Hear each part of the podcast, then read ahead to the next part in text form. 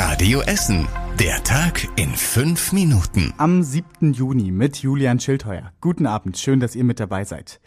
Das Leben bei uns in Essen ist heute deutlich normaler geworden. Ab sofort gelten bei uns alle Lockerungen, die aktuell in NRW möglich sind. Das bedeutet, für das Freibad braucht man keinen Test mehr. Dazu sind ab heute kleine Partys erlaubt. Draußen mit 100, drinnen mit 50 Gästen. Alle müssen getestet, geimpft oder genesen sein, müssen dann aber zum Beispiel beim Tanzen nicht mehr unbedingt Abstand halten. Generell dürfen sich wieder mehr Menschen treffen. Rund um die Öffnungen der Innengastronomie gab es heute viel Verwirrung. Cafés, Restaurants und Kneipen dürften auch innen ohne Test öffnen, wenn die Inzidenz in ganz NRW unter 35 ist. Das ist sie zwar aktuell, sie muss aber fünf Werktage am Stück unter 35 liegen. Das hat die Stadt auf Radio S Nachfrage gesagt. Das bedeutet, die Testpflicht für die Innengastronomie fällt frühestens am Freitag weg. Vorher braucht ihr weiterhin einen negativen Test, um in Restaurants, Cafés oder Bars zu sitzen. Auch der Gruger Park bietet ab heute wieder mehr an. Die Gruger Bahn fährt wieder für alle, die einen negativen Test vorzeigen, genesen oder geimpft sind. Die Freifluganlage und der Streichelzoo haben auch wieder auf. Alle Lockerungen bei uns in Essen stehen auch auf radioessen.de und die nächsten Lockerungen gibt es wohl frühestens Anfang September. Bei uns in Essen impfen ab heute auch die Betriebsärzte in den Firmen. Die großen Firmen gehen davon aus, dass sie mehrere hundert Dosen bekommen. Sicher wissen das alle aber erst, wenn die Kartons ausgepackt werden. Die Impfstraßen für die Mitarbeitenden bei Goldschmidt im Ostviertel und am Campus im Südviertel stehen bereits. Auch bei ThyssenKrupp im Westviertel hofft die Betriebsärztin auf mehrere hundert Dosen und steht bereit. Die RAG auf Zollverein rechnet erst einmal mit den versprochenen 100 Dosen und wird diese an die Mitarbeitenden bei ihrem Betriebsarzt in Herne verimpfen. Dort können die Mitarbeitenden Termine online oder per Telefon ausmachen. Alle Firmen könnten mehr verimpfen, wenn sie mehr Impfstoff bekommen würden. In Kettwig ist heute Morgen eine Bombe entschärft worden. Ein Spaziergänger hat die Bombe am Wochenende an der Straße Öfte gefunden. Sie war schwierig zu erreichen. Deshalb hat ein Sicherheitsdienst auf die Bombe aufgepasst. Heute Morgen wurde sie dann entschärft. Rundherum sind nur Felder und Bäume. Deshalb musste niemand sein Haus verlassen. Nur einige Rad- und Wanderwege in Kettwig wurden für kurze Zeit gesperrt. Und heute Morgen gab es noch einen Einsatz in Holsterhausen. Der hat AnwohnerInnen aus ihrem Bett aufgeschreckt. Ein lauter Knall hat sie aus dem Schlaf gerissen. Das war eine Durchsuchung des Sondereinsatzkommandos.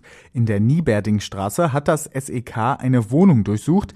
Da ging es wohl darum, Beweise gegen mögliche DrogenhändlerInnen zu sammeln. Ob die Spezialeinheit auch wirklich Beweise sichergestellt hat oder Menschen festgenommen hat, konnte die Essener Polizei nicht sagen. Das Landeskriminalamt in Hessen ist nämlich dafür verantwortlich, denn solche Durchsuchungen gab es heute den ganzen Tag in Deutschland. Wäre halt generell nicht so schön, wenn da entschieden wird, aber würde man trotzdem mitnehmen. Ne? Schöner wäre natürlich sportlich gewesen, aber schon die Statuten gibt es ja und die sportlichen Gesetze. Und wenn die das Gericht anerkennt, sind wir aufgestiegen. Rot-Weiß Essen hat die Hoffnung auf den Aufstieg in die dritte Liga noch nicht aufgegeben. Das Sportgericht hat heute zum ersten Mal über den Einspruch von RWE gegen Spielwertungen von Borussia Dortmund gesprochen. Mehrere Spieler vom BVB wurden im April wegen Corona-Fällen in Quarantäne geschickt. RWE zweifelt offenbar an, dass Dortmund damals zu wenig Spieler zur Verfügung gehabt hatte, nur deshalb waren die Spiele auf das Saisonende verlegt worden. Das Sportgericht prüft den Einspruch jetzt. Ob der Erfolg hat, kann niemand so richtig einschätzen. Bislang gab es noch keinen vergleichbaren Fall. Den sportlichen Aufstieg hat RWE am Wochenende leider verpasst. Dortmund hat mit einem Sieg den ersten Platz verteidigt. Hunderte Fans waren den ganzen Samstag an der Hafenstraße und haben die Mannschaft gefeiert. Die Polizei spricht trotz einiger Anzeigen von einem friedlichen Einsatz. Und noch zwei weitere Sportergebnisse vom Wochenende. Die Handballer vom TUSEM haben ihr erstes Spiel vor Zuschauern verloren mit 27 zu 29 gegen Ludwigshafen. Und die Fußballfrauen der SGS Essen haben im letzten Saisonspiel 2 zu 2 gegen Potsdam gespielt. Sie beenden die Saison als Achte. Und das war überregional wichtig. Für Kinder und Jugendliche könnte es bald mehr Impfstoff geben. Auch der US-Impfhersteller Moderna hat eine Zulassung bei uns in Europa für Corona-Impfungen beantragt.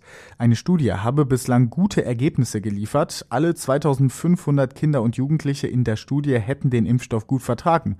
Die Wirksamkeit läge bei 100 Prozent, sagt das Unternehmen. Und zum Schluss der Blick aufs Wetter. Es bleibt weiter warm bei uns in der Stadt. Am Abend sind noch 18 Grad drin in Fischlaken, Berge Borbeck und auch in Heisingen. In der Nacht verabschieden sich die Wolken dann auch etwas vom Himmel. Es lockert auf. Morgen kommt die Sonne dann wieder raus und wir bekommen 23 Grad in der Stadt.